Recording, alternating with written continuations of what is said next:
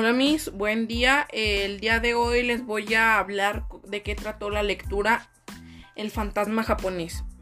Comienza donde Julián cree que no le importa a su mamá lo que él piensa. ¿Y por qué no lo escucha? Está muy enojado porque se van a cambiar de casa. Y él quisiera irse a un lugar donde nunca lo pudieran encontrar sus padres. Pero su mamá le dice que la nueva casa será más bonita y tendrá nuevos amigos. Pero Julián dice que ya no podrá jugar con Lucas. Pero también piensa que aunque su mamá no sea la mejor del mundo, la quiere. Comenzaron a cambiarse de casa y llegaron a la nueva. Julián piensa que su mamá es extraña y que guarda un secreto. Además de que su perro Lucas se sentía culpable cuando su mamá y papá peleaban. Julián salió a pasear al jardín y vio un cuervo negro, negro que para muchas culturas son aves de mal agüero. Pero en Japón es un ave que significa victoria. Julián vio en el lago un hombre inclinado dice que es un fantasma y se va corriendo a su casa a decirle a su mamá. Pero al llegar está su papá y le dice que vaya a su cuarto porque va a hablar con su mamá. Julián se pone triste porque escucha discutir a sus papás. También quiere a, también quiere a su papá, pero no le gustaría dejar sola a su mamá le cuenta a su mamá que vio un fantasma. Y ella le dice que muchos niños quieren ver un fantasma, pero que no lo son, que son extraños y que no deben hablar con ellos. Que a lo mejor era un soñar, un señor. Julián le dice que no va a tener miedo. Julián vuelve a ver al señor y cree que es un fantasma. Se asusta y quisiera regresar a vivir a su casa antigua. Está decepcionado tanto como cuando su mamá le dijo que irían a vivir a otra parte sin su papá.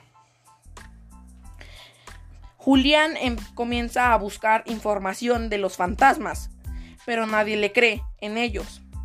Su mamá lo regaña y le dice que no existen, que no invente historias, y que no se volverán a cambiar de casa otra vez.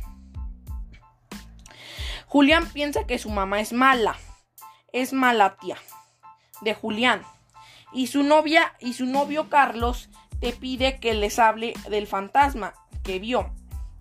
Julián le cuenta a Carlos que el fantasma usaba kimono, yukata y le dice y le dice los fantasmas japoneses están en Japón, no en México.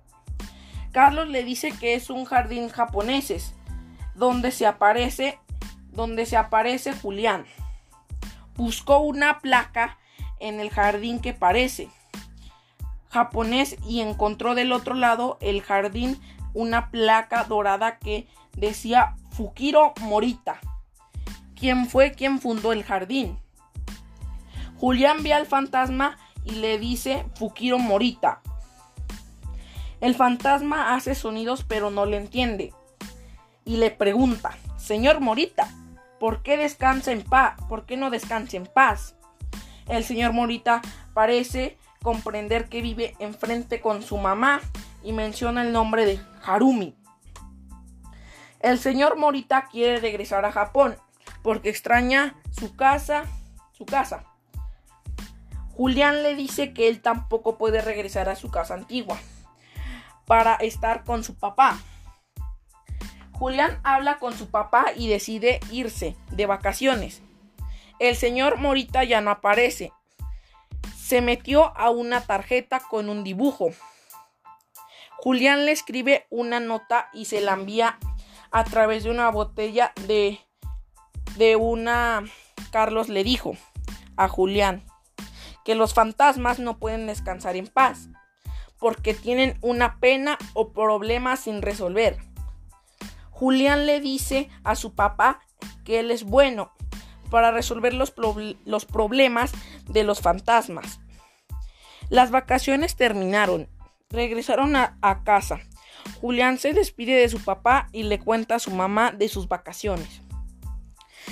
Y le dice a su mamá que es la mejor del mundo y que en Jiquiloapan no hay cuervos ni fantasmas. Ahora le voy a mencionar los personajes principales. Los, los personajes principales son Julián, su mamá, su papá, Carlos, su tía, el fantasma, Morita y Lucas.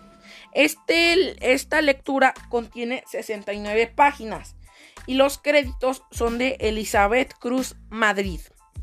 Espero le haya interesado mucha, eh, mucho esta lectura y espero le guste.